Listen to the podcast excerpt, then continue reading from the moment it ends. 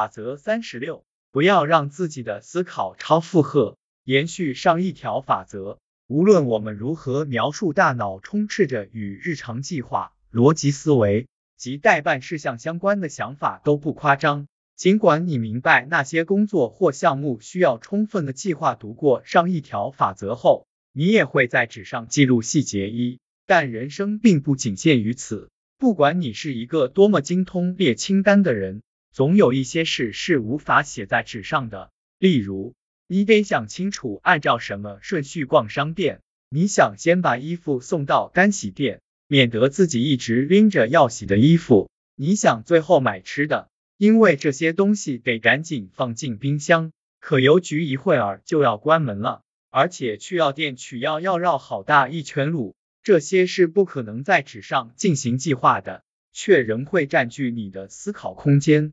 也许你在考虑周末时组装一个架子，你得思考自己需要多长的螺丝钉，去哪里买螺丝钉。也许你可以在车站接到妈妈后顺路去买，也许换一家店。你就可以一次性买到油漆和木材，但你需要在接到妈妈前去这家店打电话咨询银行，邀请其他人参加派对，帮助孩子准备新课程，变更电器供应商，策划聚餐，更新自己的简历。人生全是这些需要思考的事情，除非严重超负荷时，其他时候你几乎感受不到这些事情的影响。所以，我们很容易低估这些事情。会让人感到多么疲惫。事实上，这些小事绝不是小事，而且数量越多，精神上对人的消耗就越大。如果用电脑做类比的话，那么这些小事堆积如山，成为庞大的内存。也就是说，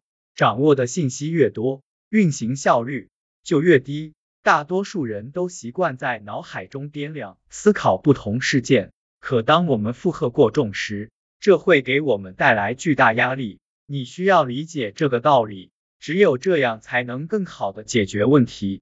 如果未来变得忙碌，你需要清理那些小任务或者留待日后解决，给自己留出一些时间和空间。你要明白，如果工作中的一个大项目正接近顶点，你还以为自己能在生活中的各种小事间保持完美平衡，这显然就是不合理的。给自己的大脑留出空白时间，看场电影、冥想、玩电脑游戏，坐在阳光下喝杯茶，和狗一起玩闹，帮助自己应对压力。记住，这个道理也适用于其他人，尤其是你的家人。不要觉得孩子会在考试期间打扫房间二，如果他们想放松，那么就应该好好放松。顺便一提，这条法则也能解释。为什么那么多有着传统观念的父亲无法理解母亲总是疲惫不堪的原因？真正的原因并不是照顾孩子所致的身体疲劳，而是照顾孩子的同时还要处理好自己的日常生活，给他们造成了超负荷的精神疲劳。除非严重超负荷时，其他时候你几乎感受不到日常琐事的影响。